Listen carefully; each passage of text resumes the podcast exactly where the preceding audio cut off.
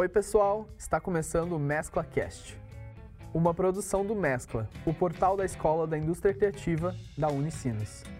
Por aqui, o nosso desafio é contar histórias e falar sobre formação profissional e produção cultural com gente criativa, cheia de ideias e que aposta num jeito diferente de atuar nessa indústria.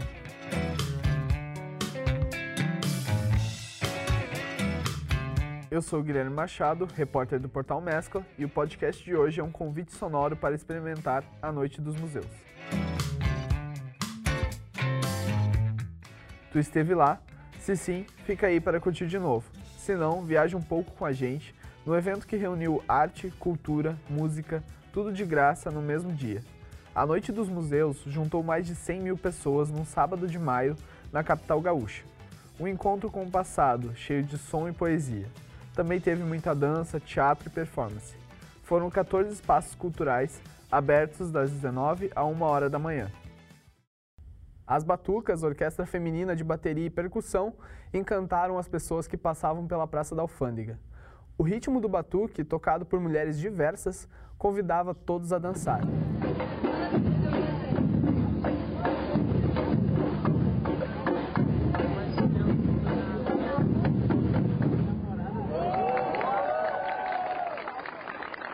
Foram mais de 60 atrações ao longo da noite, em vários pontos de Porto Alegre. O centro histórico, na altura da Praça da Alfândega, virou um verdadeiro formigueiro. A estudante de teatro da URGS, Natasha Vilar, aproveitou a noite com os amigos. Eu tô achando incrível a primeira vez que eu venho na Noite do Museu, sendo que eu sempre morei em Porto Alegre. E eu acho que eu não posso sair daqui, que eu pretendo sair ano que vem, sem participar dessa integração incrível entre todas as artes e pessoas que não são da nossa bolha também. Gente só pode dizer que a gente entende toda a cultura de Porto Alegre. Tem muita coisa que acontece que a gente não participa. E eu acho muito importante a nossa presença aqui também. Que é pra ser um pouco do que as outras pessoas são no resto do ano e elas viverem um pouco do que a gente vive também. O Sistema Estadual de Museus, órgão ligado à Secretaria Estadual de Cultura do Rio Grande do Sul, aponta que a visitação destes espaços aumentou 50% em 2018, com relação ao ano anterior. Foram quase 1 milhão de visitas no ano passado, 926.294 para ser mais preciso. E sabe quando foi o boom de visitações? Justamente em maio, quando ocorre a Noite dos Museus. Em meio àquela balbúrdia criativa, localizamos o cara que criou o evento, Rodrigo Nascimento. Abrir um museu no sábado à noite já é uma forma de construir e convidar um público diferente, né? É uma forma também de ajudar a construir uma outra narrativa para o próprio museu, né? É, porque assim, muitas pessoas acham que museu é uma coisa chata, né? Que é estático, que não tem vida, que é, sabe?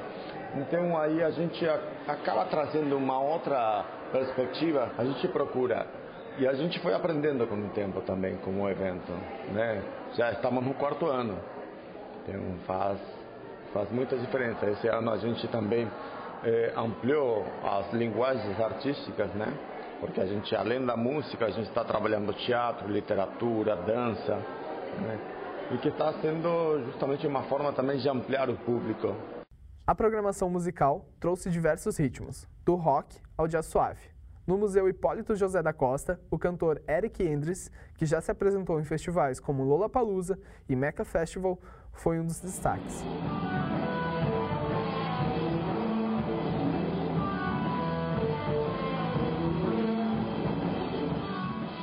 A publicitária Kátia Souza também aproveitou a noite e contou o que achou. Então, eu tô achando até agora o evento ele tá bem seguro. Eu já vi bombeiros em volta, eu vi bastante segurança. Eu vi a gente tá num lugar que tipo a Praça da Alfândega, geralmente à noite ela é bem perigosa, então ela tá bem iluminada. Ah, e referente à programação, eu ainda não vi muita coisa, mas eu acho que ela dá desde o rock and roll até uma coisa mais de batida, mas que eu acho que ela tá bem diversificada.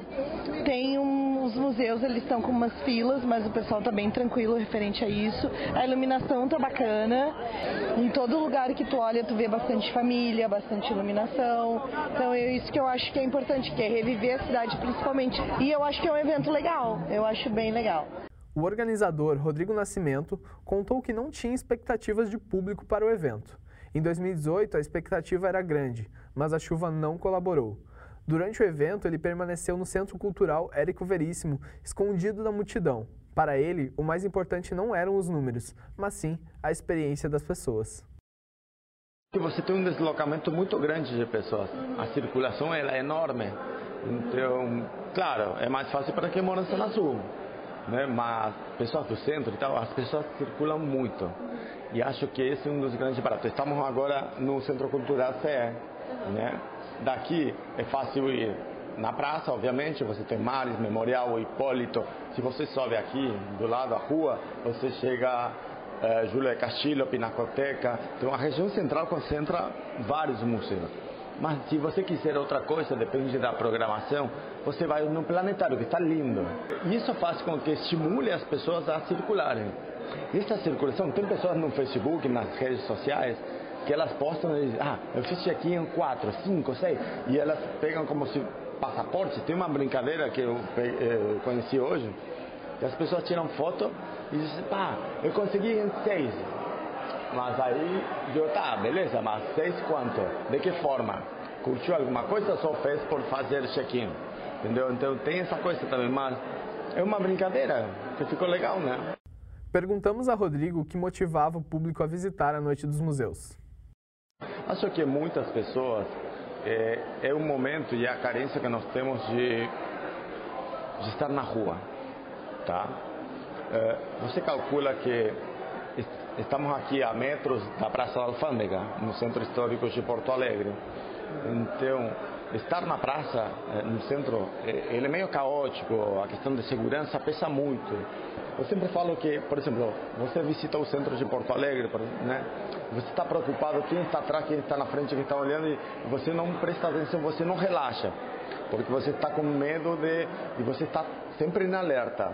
Mas é, eu acho que é super importante esse momento para a gente aprender a, a se relacionar novamente com a cidade, de que é possível momentos assim e que momentos assim não deveriam ser apenas por causa de um evento. Ele deveria ser sempre assim.